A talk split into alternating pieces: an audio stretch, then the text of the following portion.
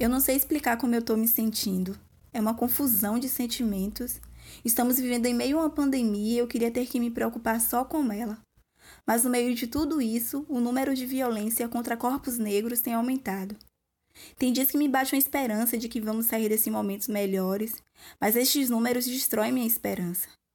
Tem dias que eu paro para pensar na minha trajetória até aqui e fico muito orgulhosa de mim. Isso me dá um fôlego para realizar todos os sonhos que eu ainda tenho e que são muitos. Mas aí eu vejo a família de Marielle lutando até hoje, dois anos após seu assassinato, para que minimamente a justiça seja feita, e eu fico me questionando se vale mesmo a pena sonhar, planejar, sendo que eu também sou alvo dessa bala. Há um tempo eu venho maturando um desejo de ser mãe. Eu sempre ficava me questionando: ai meu Deus, ser mãe é muita responsabilidade, é algo para a vida toda. Mas mortes como as de João Pedro e tantas outras crianças negras levam esse meu questionamento para outro lugar. Eu não queria ter que pensar se meu filho vai passar do 8, 15, 20 anos. O racismo mexe em todas as esferas de nossas vidas. A gente não consegue viver em plenitude e isso cansa muito. Viver em constante alerta cansa. Eu acho que eu consigo explicar como eu tô me sentindo. Eu tô cansada, muito cansada, e esse cansaço não é de agora. E do nada, em pleno 2020, vidas negras importam. Eu sou Milena Anjos. Eu sou Mariana de Paula. Eu sou Leandro Souza e esse é mais um episódio do Do Nada, um podcast. A gente está começando hoje falando sobre várias situações que estão acontecendo, né? Pandemia, a situação nos Estados Unidos, a situação no Brasil e como a gente está lidando com tudo isso, né? Como é que a gente quarentenado precisa ainda se preocupar. Precisa não, né? Porque a gente está sempre todo alerta, não é uma novidade para a gente, mas parece que uma parcela da população brasileira despertou em acreditar que o racismo existe, não só no Brasil, mas parece que no mundo principalmente pessoas brancas, diante de todo esse processo. Aí a gente tem percebido que nos nossos perfis pessoais tem muita gente branca buscando, até mesmo para se inteirar, saber como é que funciona e tal. E isso tudo precisa ter algum resultado. Mas, antes disso, como é que está a nossa saúde mental? Que já estava abalada com a quarentena, com a situação do coronavírus e com a notícia de que mais corpos negros, mesmo na quarentena, estão sendo assassinados, né? brutalmente assassinados eu tenho me sentido. Eu já estava com o, o, humor super. É, como é que eu posso dizer? Oscilando o tempo todo. Tem dias que eu acordo bem, tem dias que não, tem dias que eu super quero conversar, tem dias que não. E nisso, a partir desses últimos episódios, eu tenho ficado muito calado, tenho ficado sempre. Eu estava até conversando com as meninas de não saber se eu tinha como gravar esse episódio ou não, porque eu não estava, tipo, querendo falar mais uma vez sobre racismo, sabe? A gente, quando decidiu fazer o Do Nada um podcast, a gente queria trabalhar com outras perspectivas de negritude e que não se falasse apenas de violência e pobreza, que a gente pudesse falar da vida comum, como todo mundo tem, sabe? E voltar mais uma vez para falar do racismo dói, porque o racismo não foi algo que a gente criou, mas é algo que a gente lida diariamente e ter que superar ele é uma realidade, infelizmente. Eu não sei, eu tenho me sentido muito triste, sabe? Muito. É, é o que me falou, eu tô sentindo cansada. Eu venho dizendo, a gente já falou isso em outros episódios. A gente tá cansado, é cansaço, e o cansaço tá cada dia aumentando. É a situação de que solução não tem, eu não vejo solução. E ao mesmo tempo, para mim, tudo que eu tô sentindo, tudo que tá acontecendo parece muito óbvio. É muito óbvio, gente. Isso é racismo, isso é toda uma estrutura racista que existe, é um, sabe? É tudo construído assim a, na base do racismo. E aí a gente vê esse movimento de, ai, mas por que isso acontecendo de pessoas brancas é, ficar pensando, ai, por que isso tá acontecendo? Por que? Tá, sabe? Como se não, é muito óbvio. Eu não sei como, como é que a pessoa que não é não faz parte da, menor, da minoria se enxerga no mundo. É muito, é muito difícil compreender isso. Eu tô triste, é basicamente muito triste, porque a gente tá em casa, a gente tá privado de várias coisas. Só que antes de estar privado por conta de uma pandemia, a gente já era privado de muita coisa. A gente já não tinha liberdade porque a gente não pode andar por aí. É, é sempre um medo de que algo vai acontecer comigo, é um medo que algo aconteça com algum dos meus familiares, e é sem motivo nenhum, por sem motivo nenhum, sabe? Eu tive terapia essa semana, eu passei uma hora só, só chorando e eu não consegui falar direito sobre o que eu tô sentindo. No final das contas, é tudo muito solitário, é muito sozinho, é muito medo. É, é, é sempre é um medo, é uma solidão e é um cansaço, é um, é um esgotamento muito grande, muito grande mesmo, muito grande. E que a gente vem reclamando disso ao longo do tempo, vários episódios a gente já falou sobre isso, mas chega um momento de pandemia, gente. Pandemia. E você não pode nem entender o que é uma pandemia, porque talvez você nem morra por isso, você vai morrer por coisas que acontecem normalmente no cotidiano. Isso, e é um cansaço de uma luta por uma coisa básica que é a vida, né, velho? Que a gente estava conversando esses dias que a gente luta por educação, a gente luta por ter uma saúde de qualidade, a gente luta por ter acesso a espaços, mas a luta maior do povo negro é a luta por sobrevivência, que é um, o princípio básico da vida, é você viver. E a gente está lutando para viver, sabe? E isso é muito pesado demais, porque a gente, a gente ainda está lá atrás a maioria de nós, na verdade, está lá atrás. A gente ainda está lutando pelo direito de viver e a gente para para pensar, meu Deus, tipo, até quando a gente vai estar tá lutando pelo básico, pelo mínimo, sabe? E todas essas mortes que têm ocorrido ultimamente têm sido feitas pelo Estado, que tem por obrigação nos garantir a vida. Como o Estado está matando tanta gente preta e a gente fica sem ter esperança, sem acreditar em nada, assim, sabe? Isso é. Isso dói demais. Isso é muito doloroso. É, é, é, é isso, é um plano, né? É cada vez mais nítido de que é um plano.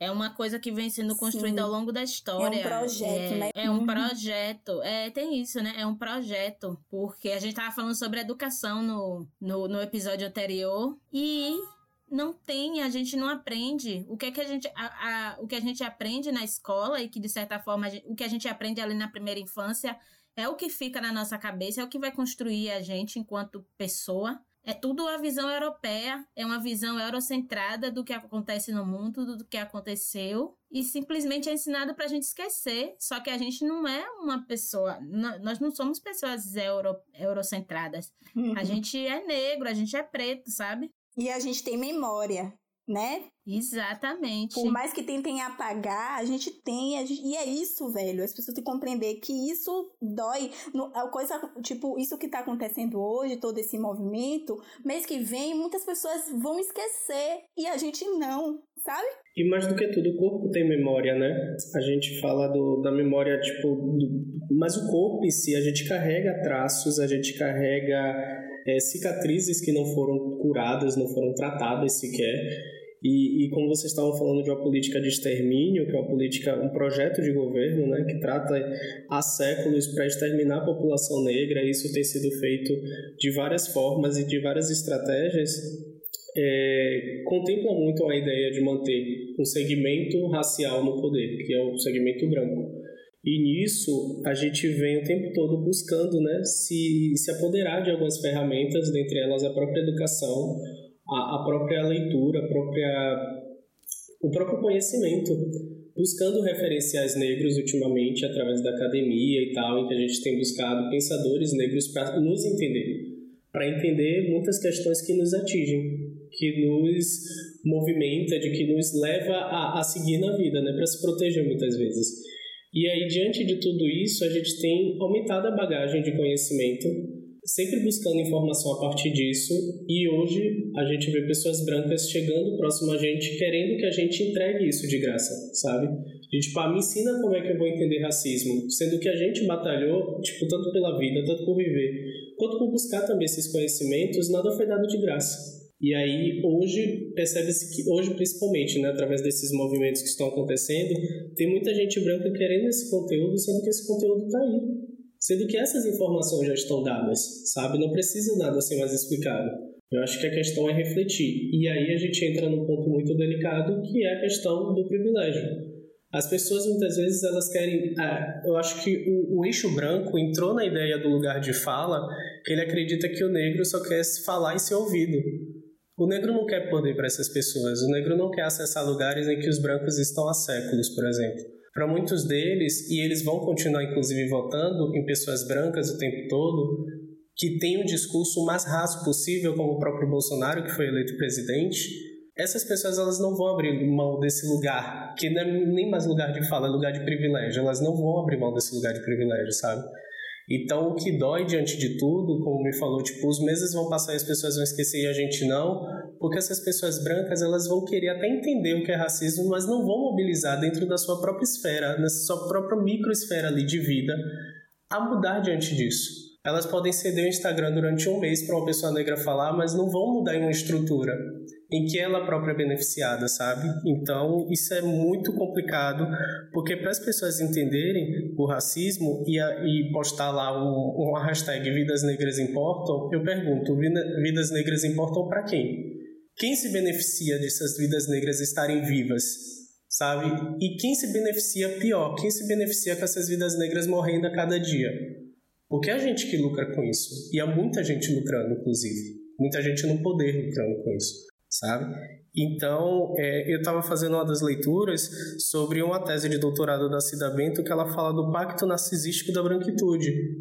A branquitude ela se protege o tempo todo e isso mantém essas pessoas no poder. Então, acho que para falar que vidas negras importam, é vidas negras importam em espaços de poder. Para mim, eu não quero lugar de fala, eu quero é dinheiro também. Não quero apenas lugar de fala, eu não quero apenas ter o direito de falar. Eu quero ter o direito de falar dentro de uma empresa sendo eu empresário, sendo eu diretor, sendo eu gestor, sendo eu coordenador. Não secretário, não servente, sabe? Não, não lugar do serviçal que sempre foi nos colocado. Então, o que a gente está nesse espaço de cansaço e revolta muitas vezes, né, que muita gente chega, muita gente branca chega e fala que é mimimi, vitimismo e tudo mais, é um esgotamento, velho a gente está fazendo esse podcast, esse episódio de hoje, e talvez daqui a mais 10 episódios a gente esteja fazendo de novo, porque vai haver casos ainda se repetindo para a gente voltar a falar desse assunto, sabe? Então, o que a gente espera, pelo menos durante os próximos anos, os próximos dias, é ter fôlego, ter um momento de vida para a gente respirar e se preocupar com coisas que são básicas, coisas que os brancos estão pensando, por exemplo. De quando a pandemia vai acabar. É essa preocupação que eu quero ter, sabe? É total, velho, isso. E é, é 100% é isso que você falou. Eu fico, eu fico me questionando isso o tempo todo, né? O racismo é algo criado pelo branco e o branco quer esse lugar de fala que eles querem da gente, da gente falar sobre racismo, sobre falar sobre nossa cultura para eles e tudo mais. É muito, entra muito nesse lugar do serviçal que você falou, sabe? Estou aqui servindo e dando todas as informações para você fazer o que quiser eu estou pesquisando sobre a branquitude para você fazer o que quiser. Muito, e vai se para se autopromover, para capitalizar, porque a gente tá, o que a gente vê são várias empresas aí adotando a hashtag e colocando foto de perfil preta e tudo mais. Mas será que tem algum diretor nessas empresas, algum diretor negro? Como é a equipe dessa empresa? Sim.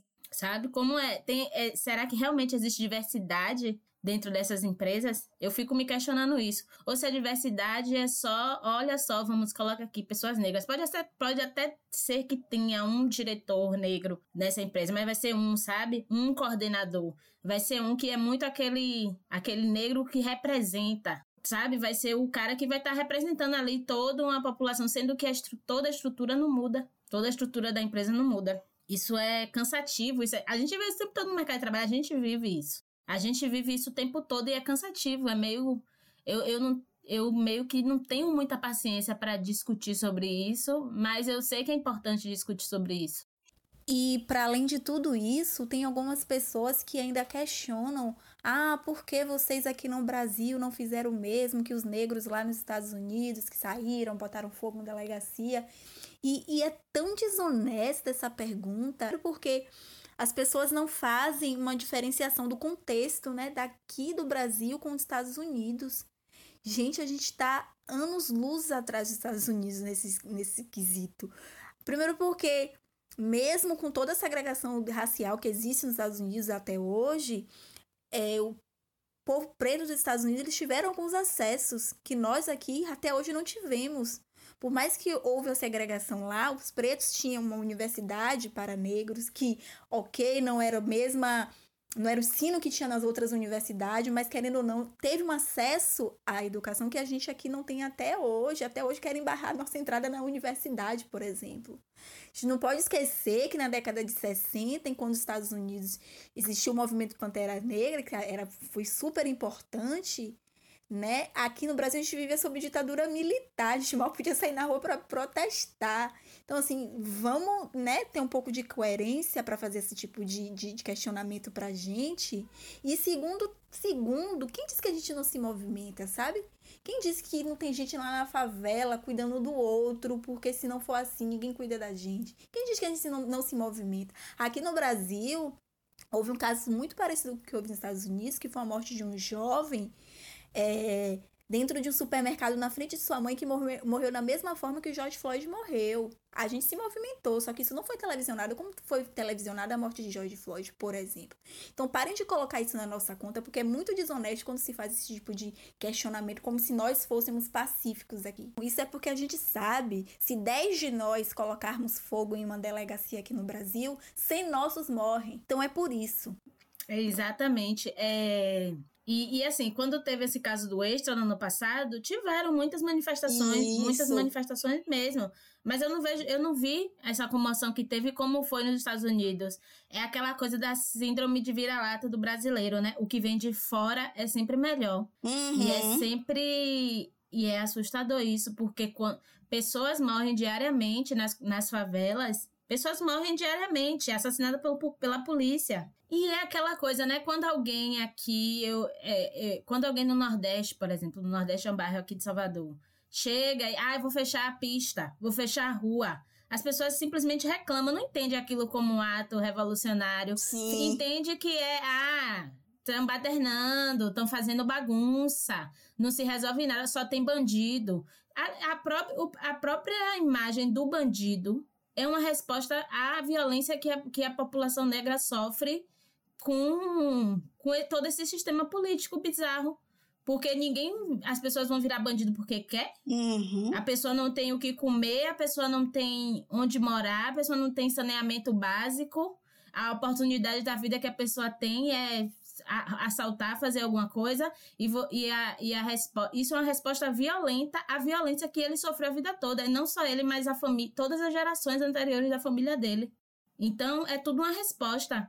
E aí você fala que a resposta violenta dos Estados Unidos é melhor do que a resposta violenta que existe no Brasil. Uhum. Porque eu não, eu não vejo ninguém dizer, ai, político é violento, político tá, político tá roubando milhões Exatamente. de dinheiro que era para ser do povo e eu não vejo ninguém desejar que o político morra, que vá ser preso, sabe? Assim, claro que existe, mas assim, na maioria, a gente não vê isso. Não, pelo contrário.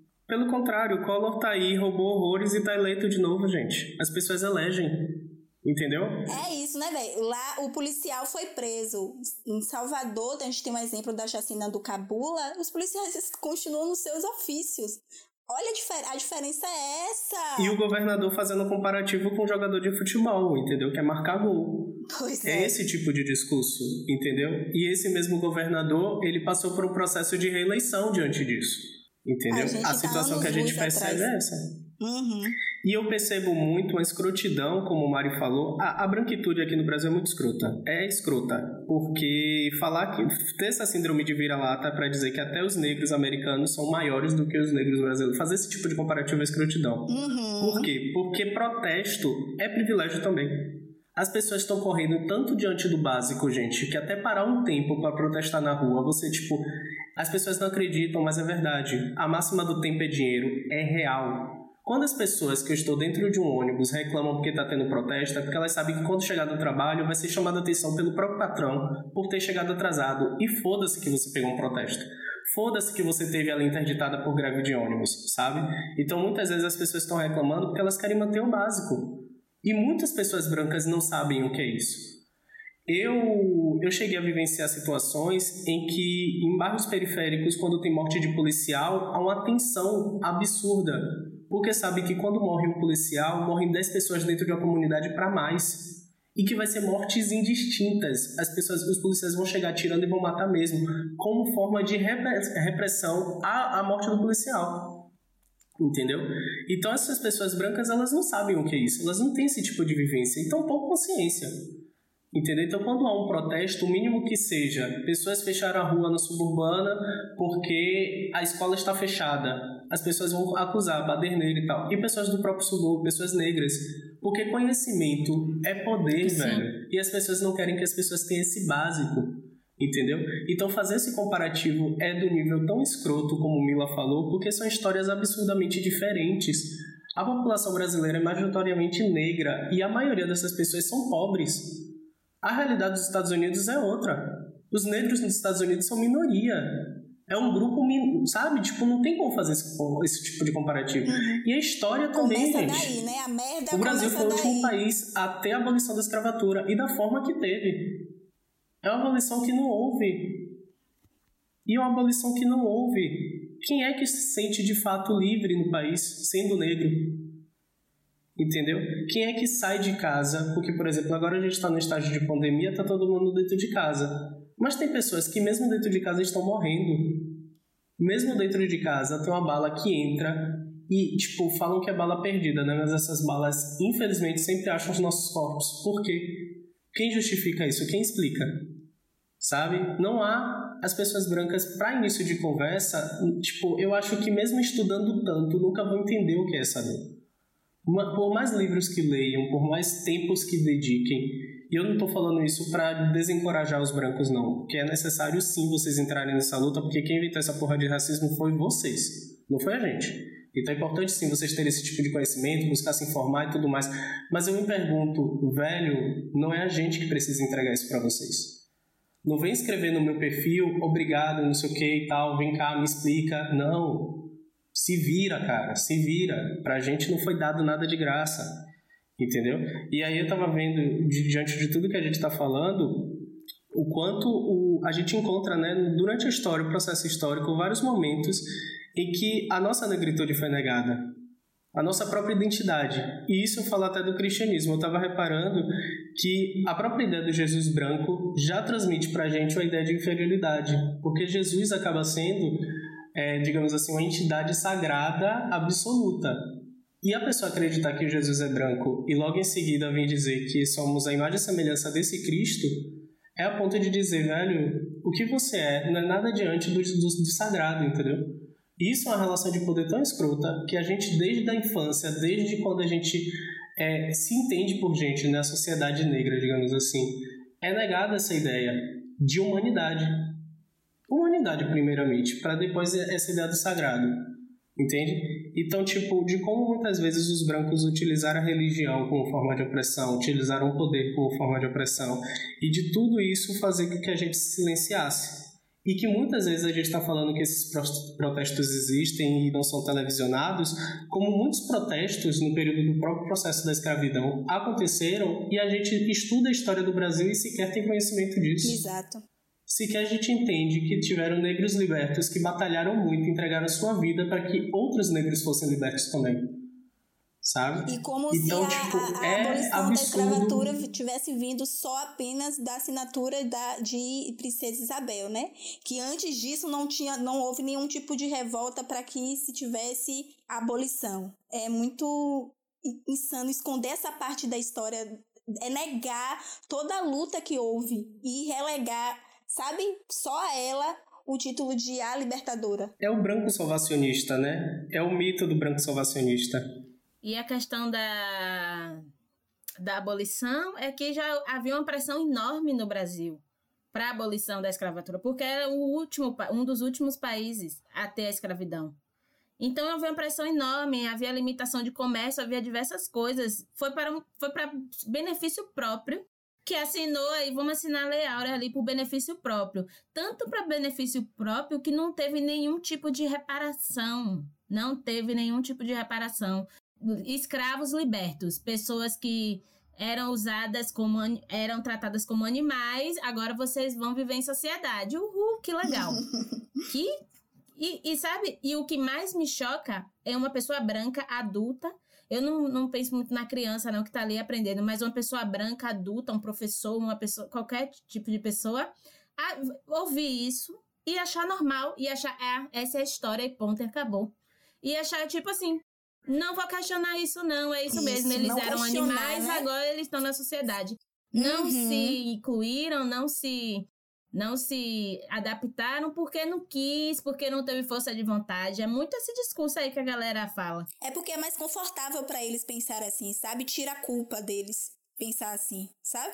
Por isso não se tem é, um interesse em investigar, em pesquisar, em saber de fato como foi a história, porque vão ver a merda que o povo dele fizeram com a gente, que porra, não quero futucar isso não, deixa assim como tá, vamos acreditar que foi isso aí mesmo, que eu me sinto melhor assim, sabe? Então, assim como nós somos é, é, é herdeiros, né, de, de, de, Sim de toda essa luta do povo preto, eles também são Descendentes. herdeiros. É, assim, é, exatamente, eles também exatamente. são herdeiros de toda a miséria que o povo branco deles fizeram. E é isso aí. Exatamente. E, e, essa é lógica, Mi, essa lógica, Mi, que eles acabam colocando na conta, né? De dizer, mas gente, eu aqui na minha vida eu nunca fiz nada Exato. contra os negros. E tipo, é. de achar que o que passa. E ainda vem com a conversa de que, ah, mas vocês estão trabalhando com coisa tão passada, tão reta, sabe? Tipo, você. E, velho, não tem como esquecer isso, porque o que aconteceu no passado te leva a estar onde você está e a gente onde estamos. Exato. Eles acham que não. Sabe? Eles acham que não. Que Olha, não sei o que, que, eu tô fazendo, eu não sou racista. É muito fácil pensar isso quando você já acorda em berço de ouro, gente. É muito tranquilo família. acreditar nisso. Tem pessoas negras na minha família, eu não sou racista. Gente, pera aí. Tem que ver da onde veio aí, como foi essa relação, o que foi que aconteceu. Eu tava uma vez numa mesa, conversando numa mesa de bar, uma galera que era filho de fazendeiro. E aí e eles, ah, não entendo porque minha avó às vezes ela é racista, que não sei o que, mas eu não sou assim, que eu tive, eu tenho outra visão e tal. Eu fico assim, sua avó é racista, amado, provavelmente teve um escravo, sabe? Você é beneficiado por tudo isso, você mora na cidade, você vive aqui de boa, não precisa passar necessidade nenhuma, tem herança da família, sabe? Só de você saber quem é sua avó, você já é um privilegiado, porque as pessoas vieram trazidas da África sem saber nada, com toda a sua identidade apagada. Isso aí é uma, isso aí é outro tipo de violência, é mais uma violência que a gente sofreu. Pesadíssimo. Herança é uma palavra tão estranha para mim, gente. Herança para mim é uma coisa tão, sabe, conto de fábulas assim. Eu não sei nem o que é uma herança, porque o que a gente mal herda é o nome sabe? O que a gente mal herda da nossa família é o sobrenome, quando herda também, porque tem às vezes que não tem. E eu fico me perguntando, essas pessoas muitas vezes, eu já vi super discursos como esse, Mari, de falar assim: ah, minha avó é racista, mas não é por maldade, é porque ela foi educada dessa forma. E naturaliza isso, sabe? De tipo, eu não posso condenar isso porque Ai, gente, também foi outro tempo. Ela foi, sabe? Tipo, tenta justificar, velho as pessoas tentam justificar o injustificável. É isso, o grande problema para mim que eu acho que enquanto a gente não compreender isso, vai ser duro é, a gente mudar que as pessoas acham que racismo é quando uma pessoa morre por uma bala, quando chama alguém de macaco. Gente, o racismo nos mata simbolicamente. Então, quando as, enquanto as pessoas não entenderem isso, a gente não vai conseguir mudar essa estrutura. Porque enquanto as pessoas acharem que, ai, minha avó é racista, mas é porque ela foi educada assim, acha que isso é normal, as coisas não vão mudar. E resumir sabe? a história é isso, né? As pessoas resumem a história. Uhum. Ah, minha avó é racista, ok, vamos melhorar. Não, vamos entender por quê. Vamos entender por quê. Qual é o seu lugar aqui no mundo? Por que você tá assim? Talvez sua avó é racista e você é fruto desse racismo. Você é fruto de tudo isso e você se uhum. sente orgulhoso em ser fruto de, de, dessa estrutura e não fazer nada para melhorar? E simplesmente ficar vidas negras importam no Instagram para ter autopromoção, para se promover e para dizer que você tá dentro da hype? Por favor. Vamos avançar, gente, por favor. É importante, é muito importante ter esse avanço e é importante eu falando aqui para as pessoas brancas para se olharem, para olhar para a sua história e olhar para a história do outro e ver o que, é que tem de errado. É, tem um exercício que a gente que as pessoas falam que é pra gente fazer. Olhe para os lugares que você frequenta e veja quantas pessoas negras tem. Quantas pessoas pretas estão ali servindo e quantas pessoas pretas estão ali em posição de poder. E às vezes não tem nem gente preta servindo, porque não tem. Porque se você for numa loja, uma vendedora, não vai ter uma mulher preta vendendo uhum. ou um homem preto vendendo, porque não é padrão, sabe? É como se, ah, eu quero que meus clientes se vejam aqui. Então você não vai ver uma pessoa preta, porque as pessoas acham que não é. que não é pra gente ocupar esses lugares, lugar nenhum. Então você faça esse exercício, velho. É simples, é um exercício simples e sente vergonha, porque eu se eu me quando eu me dou conta disso, eu acho que eu teria muita vergonha. Você sente sentiria muita vergonha enquanto branco, sabe? E não, e simplesmente está aí vivendo a vida normal, Sim. como se nada estivesse acontecendo.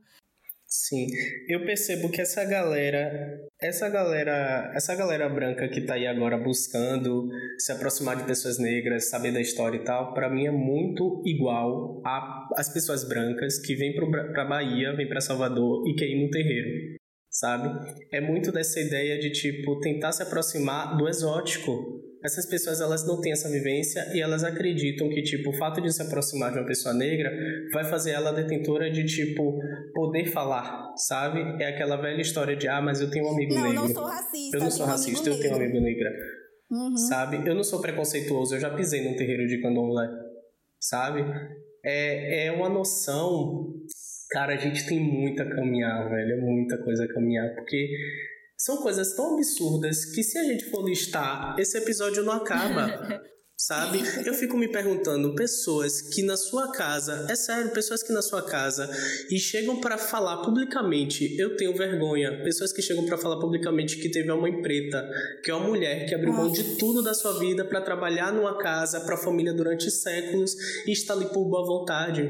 Porque essa pessoa não tem nada, não tem filhos, não tem marido, não tem a vida. E essa pessoa está com ela anos. A pessoa fala isso com orgulho. Essa pessoa não tem identidade. Sabe? Eu fico me perguntando. É a mãe preta. Não tem, é um gente, essas pessoas. É, sabe quando a gente vê é a minha mãe preta. É a mãe preta, é o robô que cuida. Uhum. Não faz sentido, gente. Isso é tratar, é, tira a nossa humanidade. Mais uma vez, a nossa humanidade sendo tirada. Mais uma vez, mais um exemplo.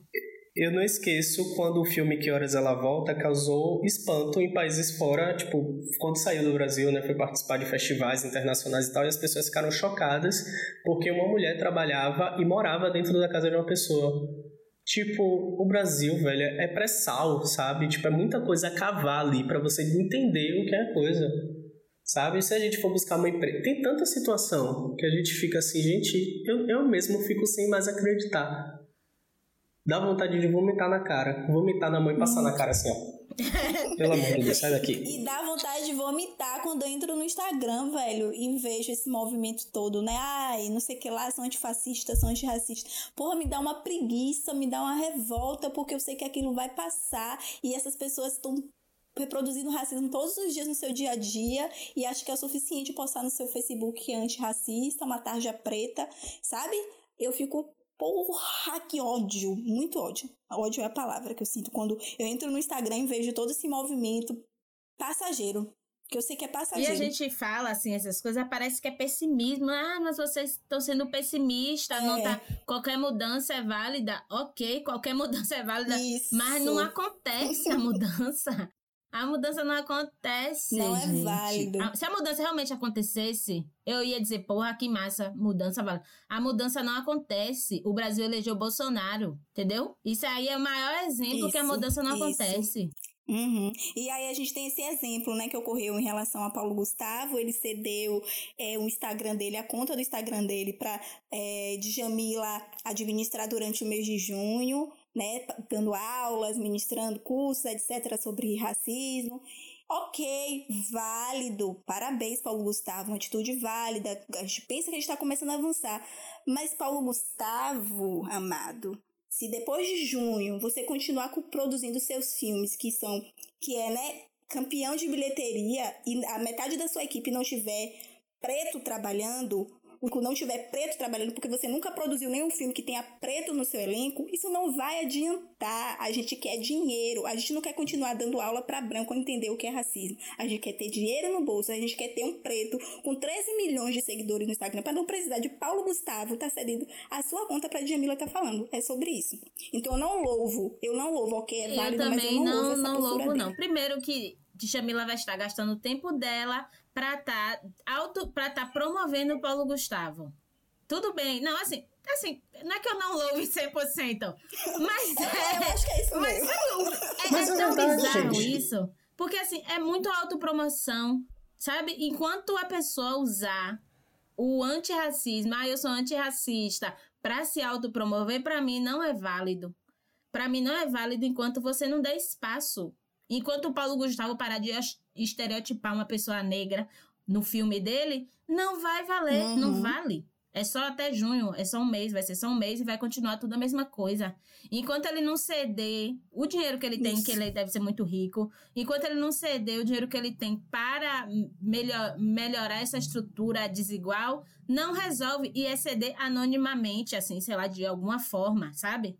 Porque se for para autopromoção, para mim não vale, porque ele só vai ganhar mais dinheiro em cima disso depois. Ele tá cedendo ali um mês a conta para se, pra se promover, ficar muito mais famoso, para ganhar um prêmio desigualdade racial no Brasil. Sabe? Coisas assim. É. Nobel. Não, mas não se espante, não Ai, se espante gente. se ele chegar a ser premiado. É verdade, não gente. Teve o caso da. É, é verdade. Da, a gente tem, a gente tem Bruno Gagliasso e Giovanna Ubank como embaixadores de um movimento que premia iniciativas Ai, negras no Brasil. Entendeu? Assim, é, é, é, é, isso, a gente fala de absurdos o tempo todo. Mas o que eu falo também é que toda essa branquitude que a gente está falando aqui ainda vai olhar para esse episódio do podcast e falar que tudo isso se passa de ingratidão. Porque o que eles querem, a síndrome da servidão é essa. Tipo, as pessoas ainda acusam a gente de não agradecer a princesa Isabel. As pessoas ainda acusam a gente de, tipo, o Paulo Gustavo fez uma boa ação dessa, vocês ainda estão criticando, velho. Sabe? As pessoas pensam dessa forma. As pessoas, tipo, a síndrome da servidão é tão absurda que elas aceitam que o negro fique sempre no amém. Você não pode destoar disso. Isso. Entendeu? Você não pode sair dessa expectativa que eles querem, que eles criaram pra gente. Sabe? É uma narrativa que foi criada há séculos e que eles querem que se mantenham. E aí eles ainda vão pegar o exemplo de um negro, sei lá, como o cara da Fundação Palmares, e vai dizer aí, olha esse negro aí, sabe? É isso aí que eles estão fazendo. Uhum. Assim como assim o Felipe, Neto, Neto fez com o Neymar, sabe? E é tipo assim, e, ele, e usar esse exemplo é entender, é continuar a se entender a violência que nos atinge, a violência que atingiram essas pessoas para elas terem esse pensamento, esse pensamento confuso, de não conhecer a identidade. Mas é isso. Exatamente, de não, não se enxergar, de não negro, conhecer sua né? identidade, né? de não conhecer a sua origem e tudo mais. E aí, mais uma vez, o branco, estamos no topo. Estamos no alto Exatamente. aqui, dando a ordem e escrevendo a história. Mas esse caso do Felipe Neto, por exemplo, e do presidente da Palmares, no meu ver, é, é um outro problema que a branquitude tem, né? De enxergar o negro como se fosse uma coisa só. Entendeu? De tipo, não enxerga que há uma diversidade, inclusive, de pensamentos, de posturas, de como o próprio branco, gente. A gente não faz um, um modelo de branco e ponto. A gente vê, por exemplo, quando quando se fala de, ah, eu tenho descendência europeia, a pessoa fala de qual lugar da Europa ela tem essa, essa descendência, sabe? Ah, meus avós foram italianos, meus avós foram franceses. Ao contrário do que se acontece no continente africano, quando se fala de africano é tudo igual. Quando se fala de Europa, há uma percepção diversa. E não entender também que essas posturas, por mais que eu condene, também acho bizarro, principalmente em relação ao cara lá do, da, da Fundação Palmares, é fruto de racismo, pô. É, é sabe? fruto de não conhecer a, mesma violência, exatamente. É a mesma violência, é fruto da ele violência. Não é assim porque ele é simplesmente escroto e ponto. Por mais não. que suas atitudes sejam racistas, isso é fruto de um processo bizarro. Para mim, quem é escroto e pronto Sim. é a pessoa branca que teve acesso a estudo, teve acesso à alimentação, teve acesso a tudo e continua fazendo merda. Teve uhum. acesso a, a, aprender a interpretar um texto, porque você, a gente viu aí com essa coisa do auxílio, auxílio negócio do, emergencial. emergencial, gente que não tem certidão de nascimento, pessoas que não têm registro Sim. de nascimento, uhum. pessoas que não sabem escrever, sabe? E aí uma pessoa branca que teve acesso a tudo fica pensando nisso, fica pensando, ah, mas olha esse negro aí. E não consegue interpretar a situação do Brasil, não consegue interpretar o Brasil. Não consegue sair de dentro da sua alfaville e interpretar o Brasil. Não, e acontece pior, pessoas que pegam pessoas como o próprio presidente da Palmares para sustentar seus discursos racistas de falar, ó, oh, gente, é. temos aqui um de vocês falando exatamente o que eu acho e ele está certo, sabe? Então, então é muita. Tipo, como o negro do Bolsonaro, sabe? O negão do Bolsonaro. O cara nem tem nome, gente. Uhum. Sabe? Velho! O cara nem tem nome. É nesse nível. É nesse nível que a gente Esse tá de nível, discussão, esse é o sabe? nível. É o negão do Bolsonaro. Não tem nome, o cara. O cara não tem identidade, não tem família, não tem RG. Porque, tipo, o negão do Bolsonaro, eu não sei quem é. Entende? É foda, velho. É foda. Não É tem foda. como ter um, um- episódio desse sem se retar.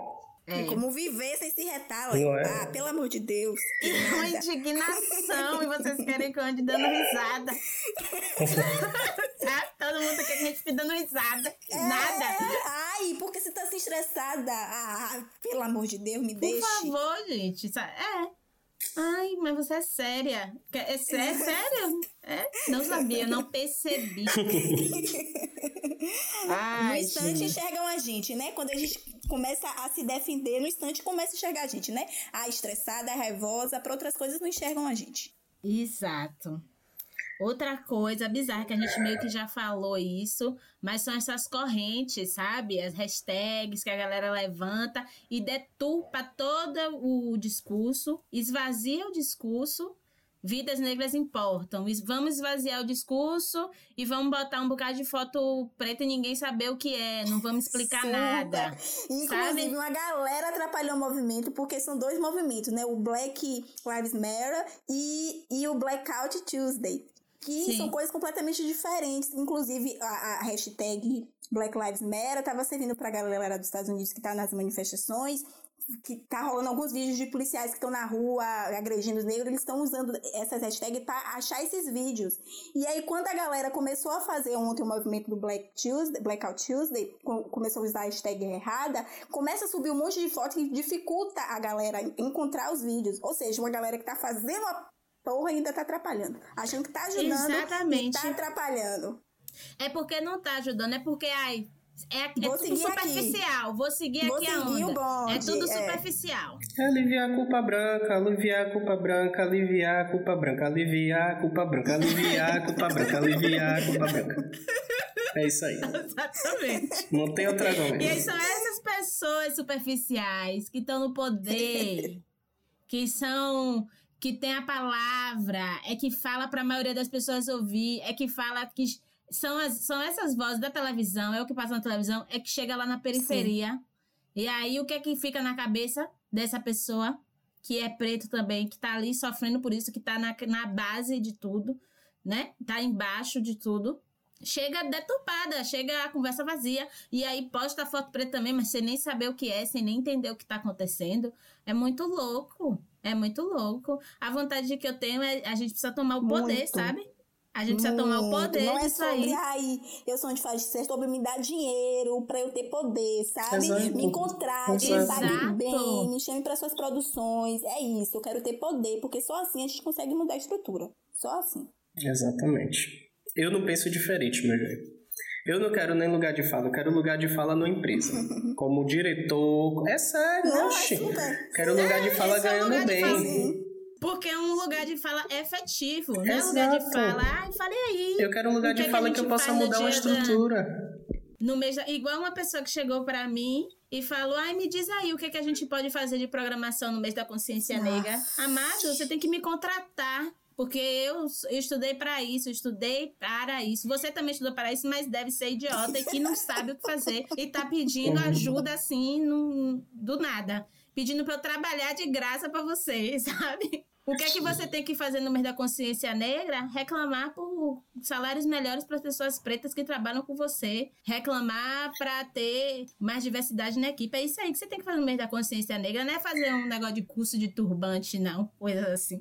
Sabe? Uhum, Porque é foda. As não que não pessoas- seja importante, pessoas- mas tem que fazer outras coisas também. Vamos avançar, né? Vamos As pessoas daí. se assustam. As pessoas se assustam quando, tipo, me perguntam, quando pergunta, né, principalmente mês da consciência negra, ah, o que é que eu posso fazer? E, tipo, a pessoa tá lá como diretora de alguma coisa, um alto cargo. Aí você responder, ceda o seu cargo, entregue pra uma pessoa negra da sua equipe. Não, é sério.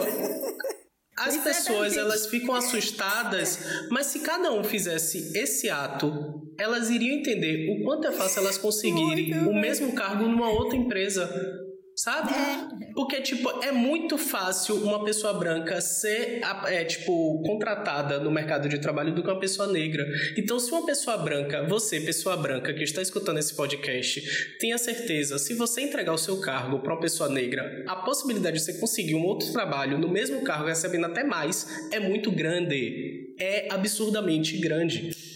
Sabe, se as pessoas, tipo, até não se absurdo, porque as pessoas ouvem e falam assim, não, gente, como assim eu vou entregar meu cargo? eu e Milena, a gente foi convidada para uma reunião em que um cara veio do sul do país para falar e dizer que quando chegou no Brasil ficou assustado, que era muito um, um estado racista, uma cidade racista. Do país quando chegou na e Bahia. perguntando pra gente como ele, enquanto diretor, poderia enegrecer a pauta do, do, dos veículos de comunicação, sabe? E isso tudo ele falando com uma funcionária dessa própria empresa do lado, uma funcionária negra, com anos de trabalho, podendo ocupar aquele cargo. E aí eu me pergunto, pessoas brancas, o que é que vocês podem fazer? É levantar a bunda de vocês da cadeira, da cadeira principal da empresa e entregar para uma pessoa negra. É isso. É, de, é apenas esse, isso. E o exemplo disso que foi um grande veículo de comunicação daqui da Bahia, né? Uhum. Que não foi, não foi tipo, ah, um lugar, um qualquer, não. Um dos é de Bahia, gente. Eu não vou ficar aqui segurando mais nada. É de Bahia. Não eu vou Essa porra. Você vai pagar a porra toda, viu? Se do nada for processado. Não é mentira. Se o do nada for processado, aí sim a Rede Bahia vai assinar cartinha de racista lá, ó. Que eu vou estar tá bem no novembro negro deles mostrando o meu processo. Que nada. Só que não é nenhuma mentira, né? Léo não contou nenhuma história é, fantasiosa. Não é nenhum, não é não, mas eu tô aqui. Gente, pelo amor de Deus, que ninguém é criança. O maior veículo de comunicação da Bahia. As pessoas que vão estar ouvindo vão dizer o quê? Hum, TVE. Vai, né, gente? Deveria ser, né? Mas, e assim, por mais que essa história pareça absurda, essa história foi verdade. Um homem do sul. Foi verdade. Com a função. Ai, gente, eu nem acredito que a gente passou por isso. Ai, gente, é Ai, triste, triste. É triste. Parece que é. Parece que a gente vive num filme. Eu acho que isso aqui é um filme, não é possível. Porque isso não é digno para ninguém. Ninguém merece. Não, ninguém merece, não. As pessoas precisam de dignidade para viver. Isso aí não é digno, não. Eu tava vendo um vídeo de Yuri Marçal ontem, né? Que ele postou. Se ele for presidente do país. Aí ele falou um monte de coisa. Aí uma das coisas, toda vez que um preto for morto da forma que tem sido, a gente vai fazer um sorteio, assim, aleatoriamente. Sorteia aí dois brancos para morrer da mesma forma. para ver se só assim as coisas melhoram. É, é bizarro a gente chegar a pensar uma coisa dessa, mas talvez só assim as mas coisas Mas é o que vai, acontece. Sabe? Léo acabou de dar o exemplo quando um policial morre no bairro pelo menos 10 pessoas pretas uhum. morrem. Pode ser criança, é pode ser trabalhador, é pode verdade. ser o que for, não importa. Porque uma vez eu ouvi é de um verdade. policial, de uma pessoa que conheço que é policial, falar assim: ó, se você é preto, a gente não olha o rosto, não. Que ele tava falando sobre operações do carnaval. Não, ele não chegou a falar se você é preto, mas tipo assim, ó, a gente só vê da cabeça para baixo. Ou seja, não vê gente, as pessoas que ele conhece. É, é um... Não sabe. É, ele queria dizer isso, para ficar ligado Tava sim, tendo uma conversa com outro sim. menino preto para ficar ligado, porque policial não vai aliviar. Não vai aliviar para quem é preto. Exatamente. Para aquele estereótipo que eles criam, né? De tipo, ah, a pessoa que se veste de tal forma, tem tal tatuagem. Se eu não olho de, de se eu só olho do pescoço para baixo, eu não tô olhando o que, é que a pessoa tá fazendo acima, né? E só vou colocar ele naquele padrão. Exato. Igual a menina na, na manifestação. A menina na manifestação ah, com um taco de beisebol e a polícia saiu abraçada fascista. com ela. Pelo amor de Deus. Aí vocês olham isso e acham isso normal e acham normal. Porque pra, até pra mim é normal porque eu falo, é, eu que não vou sair com um taco de beisebol porque eu já ia estar tá morta. e de certa forma é normal. E como é que vocês querem continuar com esse normal? Como é que se quer continuar esse normal? É triste. Eu vi um vídeo de um jornalista que foi, ele é negro, né? Marcos Valentim. Ele foi pra manifestação lá do Rio. Ele tomou tiro de borracha de. Bala de borracha. Bala de borracha. Isso, e aí na hora que ele tava passando com, os, com um grupo de amigos indo pra manifestação, ele falou que passou um carro de policial por eles, o policial fazendo o sinal de degola assim no pescoço, sabe? É sobre isso, enquanto um policial passa uhum. por ele faz sinal de degola, esse mesmo policial vai defender uma branca que tá com um taco de beisebol tentando bater nos pretos. Aí você fica, what? É isso, esse é o normal. Esse é o normal é da normal. sociedade, esse é o normal do Brasil. E as pessoas simplesmente estão de boas. Estão de boas Tão de boa mesmo. E não é porque tá postando coisa no Instagram que tá comovida, não. Tão de boa. Tá postando coisa no Tão Instagram e tá de boa. Não, gente, as Isso pessoas estão postando no Instagram, inclusive, suprimindo a pauta racial, porque o que estão promovendo é antifascismo. É, Antifascismo, ainda Entendeu? tem isso. Ainda Porque tem isso. combater o fascismo no Brasil é absurdamente mais importante do que o racismo. Porque Bolsonaro ele não é racista, gente. Ele é Não, só e fascista Bolsonaro mesmo. tá no poder desde quando? Agora que começou a levantar essa bandeira do antifascismo, né? Logo agora que O tá pessoal a mal sabe o que é fascismo, gente. Pergunta aí, qual foi o país que teve fascismo? Porque as pessoas talvez nem respondam, não saibam nem o que é. Entendeu? Então tem pautas. A pauta do racismo ela é tão emergente, mas que as pessoas, tipo, isso tudo é levantado por pessoas brancas. Elas não querem trabalhar com essas questões, porque afeta diretamente os privilégios. Elas não querem sair da zona de conforto onde Elas estão. preferem responsabilizar só Bolsonaro, né? É mais fácil. Exatamente. O, o, as eleições municipais está, não sei se vai manter, como é que vai ficar, mas estavam aí, a gente estava vendo a configuração política. Entendeu? De, de fortes candidatas negras com várias expressão popular, podendo ser, tipo, escolhidas por partidos de esquerda, mas a branquitude não. A branquitude seleciona quem é que vai pro BAP e quem não vai. Entendeu? É, é a branquitude que decide tudo sempre. E isso independente de ser de esquerda, independente de ser de direita. Entendeu? E isso é foda, porque, como o Mari falou, a gente precisa ter chegar ao poder. Mas como é que a gente chega se esses brancos que estão há séculos nesse poder, seja de direita ou de esquerda, não abrem esse espaço? Sabe? Não cedem, não cedem a cadeira. Como é que a gente vai conseguir chegar a esse poder? Porque a gente é só massa de manobra, a gente é só para dar volta, a gente é só para apoiar, a gente é só para fazer manifestação a favor. Mas e aí? Entendeu? Como é que a gente fica diante disso tudo? A gente tava para falar do papel do branco nessa luta. O papel a gente já falou, é ceder a cadeira, gente. A gente já falou várias vezes. Dá o seu lugar, é sério. É. E Eu se não quiser, quero mais falar sobre o papel branco. Ah, que vocês nada. que se virem. é, vocês que descubram. Sugerir o que fazer e o que não fazer nesse momento. O que é que as pessoas podem fazer e o que não podem fazer nesse momento? O que não pode fazer principalmente é vir encher meu saco. Não vem chegar pra mim toda hora e falar de ai, não sei o que, quero saber. Não, isso você nunca vai fazer. Sabe? Não vai encher, vai encher o diabo. O que é que você Ai, achou gente, que inferno. É, não pode. Não, gente, não. A gente não é enciclopédia, Não. não. A gente não é Wikipedia, não, pra vocês estarem tirando informação. Vai procurar o que fazer. Vai procurar lutar da mesma forma. Vai procurar pagar um salário melhor pra sua empregada doméstica. E instruir, Uhum, entender ela o que é uhum. direito trabalhista. Justamente. É chegar e explicar, ó, você sabe os direitos que você tem? Faz isso. Esse é o papel do branco. Se você tem a capacidade, se você teve a oportunidade de ter acesso a conhecimento, passe esse conhecimento para alguém. Passe isso para alguém. Não é ficar, me diga aí o que é que eu faço. Ah, ah, ah, eu tô errada. As pessoas elas querem ser instruídas do racismo, velho. E aí eu fico procurando a enciclopédia de vocês, gente. Porque vocês criaram essa porra, por que, que a gente tem que explicar, sabe? É, é essa doideira que a gente fica sem entender de por que, que a gente tem que explicar tudo. Por que, que a gente tem que ser didático? Por que, que a gente tem que ser pacífico? E até quando a gente é pacífico é criticado também. Eu fico, porra, porque quando é pacífico não presta. Quando é pacífico não presta também. Vocês querem o que diabo vocês querem da gente? Porque quando sai quebrando o banco é vandalismo. É black bloc. Porra! Me deixa a gente viver, não pode caralho. condicionado aos quereres dos brancos, não, velho. Senão a gente pira. Não. A gente tem que sair desse lugar. A gente tem que sair desse lugar de estar cumprindo demandas dele. Ai, me diz isso, me explica isso. Ai, vocês são isso. Ai, vocês. Porra, velho. Não, gente, vamos parar com isso, por favor. Sendo amigo, sendo namorado, sendo o que for. Sendo o que Qualquer for. pessoa, sendo parente, Parente, sendo pessoa da família, principalmente parente, principalmente pessoa da família. Eu acho Eu que já, é eu já esgotei. Tudo que eu tinha pra falar, tô até leve. Tô tranquilo, suave. Racismo acabou amanhã, depois desse episódio. Depois desse episódio, meu amor, já foi, ó. Superamos. Amanhã a gente vai falar. Próximo episódio do Do Nada Unicórnios. Acompanhe porque vai ser tudo a maravilha. Exatamente. E é isso, branco. Ó, a gente fez um, um, um, um programa para os brancos. Que coisa! Mais uma vez estamos aqui. Mas é bom que vocês ouçam. que ainda bem que acho que não é a maioria que ouve o nosso podcast. Ou não. Enfim.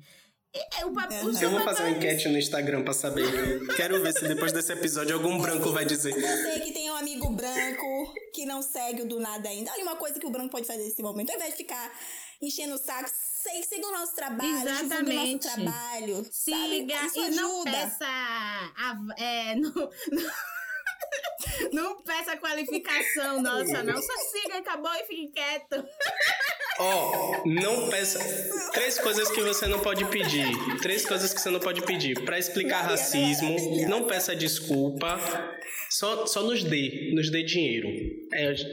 Não pergunte como a gente tá nos momentos de tensões. Pergunte é, como a gente tá todos Exatamente, gente. Porque todo dia que a gente sofre racismo, não precisa os Estados Unidos tá pegando fogo, o Brasil tá pegando fogo, pra eu sentar cá perguntar como eu tô me sentindo, não.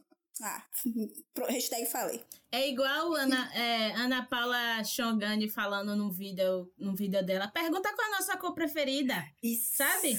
Eu não sou a pessoa que só sofre, não. A gente é humano, a gente sente tudo, a gente ama, a gente sofre, a gente chora, a gente é feliz, a gente é tudo. A gente é completo. Isso. E, e vocês querem resumir a gente ao sofrimento, ao serviço, à escravidão. E não é assim. Uhum. Não é Pergunta é qual perfume que a não gente é gosta. Pergunta qual presente que a gente chega. quer.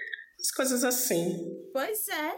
Exato, gente. da nossa conta. Dinheiro a gente sabe que vocês têm de é, sobra. Eu acho é. que o que não fazer, pessoa preta, é ir pra rua, pra manifestação. Fique em casa e vá com. E mande um amigo branco seu ir. Porque a gente vai morrer. Porque a polícia ela só olha pra gente.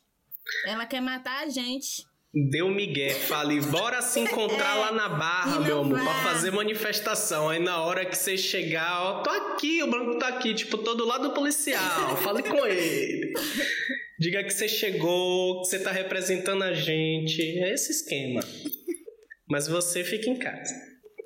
Por mais que isso possa ser anti, antipolítico, isso que eu tô falando, mas a gente precisa se manter vivo. A gente tá é. passando por uma pandemia. E se a gente cair doente, a gente não vai para o hospital particular, Isso. nem nada, não. Algumas pessoas vão porque tem plano de saúde e tudo mais, mas a maioria não tem. A gente vai para o HGE, vai pro, sabe, pro SUS, pro posto, arriscada a morrer lá Sim. e sem nada. Então é isso, vocês precisam se proteger. A gente não, não dá pra gente ser imbatível, não dá pra gente queimar delegacia e tudo mais, se é a gente que tá morrendo, porque se a gente for lá queimar uma delegacia, vão chegar na comunidade e vai sair atirando em um bocado de gente. Exato, extermínio da comunidade. Exatamente. Não é de um, nem dois, nem três, não. Então, é isso. Essas pessoas brancas que querem ajudar, querem ajudar, faz uma manifestação bem grande mesmo, contrata ônibus, vai e vai lá, porque sim. a polícia não bate em vocês, porque a polícia não mata vocês, vocês têm advogados, vocês são parentes sim. de alguém, entendeu? Uhum, e que vai uhum. e que estão aí protegido, protegido dentro do seu privilégio. Então é isso, o preto só se cuide, como diz o povo. Branco, vá, faça o preto, faça uma skincare, relaxa, acenda incenso, vai fazer sua meditação favor, e sobreviva. É e sobreviva é diante de, de tudo. Seja humano, seja ser humano. As pessoas não ficam, somos todos seres humanos. Tá, eu vou ser ser humano, ser humano agora. Vocês Sim. não sei. Eu Verdade. vou ser. Exatamente, assina embaixo. E essa coisa, gente, procurem falar de outros assuntos. O momento é, é super delicado. Tente, sabe, cuidar da saúde mental de vocês, porque não tá fácil. Cada dia. A gente sabe que nunca teve fácil também, mas tentem cuidar dessa saúde mental, que é a coisa mais preciosa que a gente tem. A nossa saúde física e mental. Falar de outros assuntos. Pessoas brancas, venham puxar outros assuntos também. Trata com a gente de outros dias, porque não dá. Pra gente falar só de, de dor, de racismo e tudo mais. E não é pra gente ser alienado, porque isso não é alienação, isso é sobrevivência, sabe? Isso é sobrevivência. Uhum. Eu não tô dizendo Sim. aqui, ah, esqueça tudo, esqueça Sim. que todo mundo morreu e fique coisa. Mas a questão de sobrevivência, não. a gente tá vivendo isso. Eu falo, Sim. eu tava aqui me lembrando, na, eu tava pesquisando coisas para indicar e tal. Aí eu tava aqui me lembrando que há 10 anos, há sei lá, 15 anos, desde que eu era adolescente, eu falo, eu estou cansada. Eu falo o tempo todo, eu tô cansada. E a gente nem sabe de onde veio esse cansaço. E ainda eu fico me questionando por que eu tô cansada. Eu nem faço nada assim para me desgastar fisicamente. Mas é tudo isso. A gente vive no Brasil, a gente vive no, no, no uhum. mundo capitalista uhum. do racismo, sabe? É tudo isso aí que vai deixar a gente cansado. É isso. Ficamos por aqui, não é? Sem mais. um beijo. Preto se ama, se ama, exatamente. Maria, eu te amo, Léo, Eu também amo vocês. vocês. Super importante. Amo vocês. Vocês são importantes, vocês são inteligentes, vocês são incríveis. Meu Deus. Maravilhosos, maravilhosos. Tchau, gente. é limite pra gente. Tchau. Beijo. Beijo. Tchau. Ô, gente, gente, gente, gente, deixa eu só falar mais uma coisa. Cara, gente branca, quando vocês forem pro show do Jonga, para de gritar fogo nos racistas, caralho.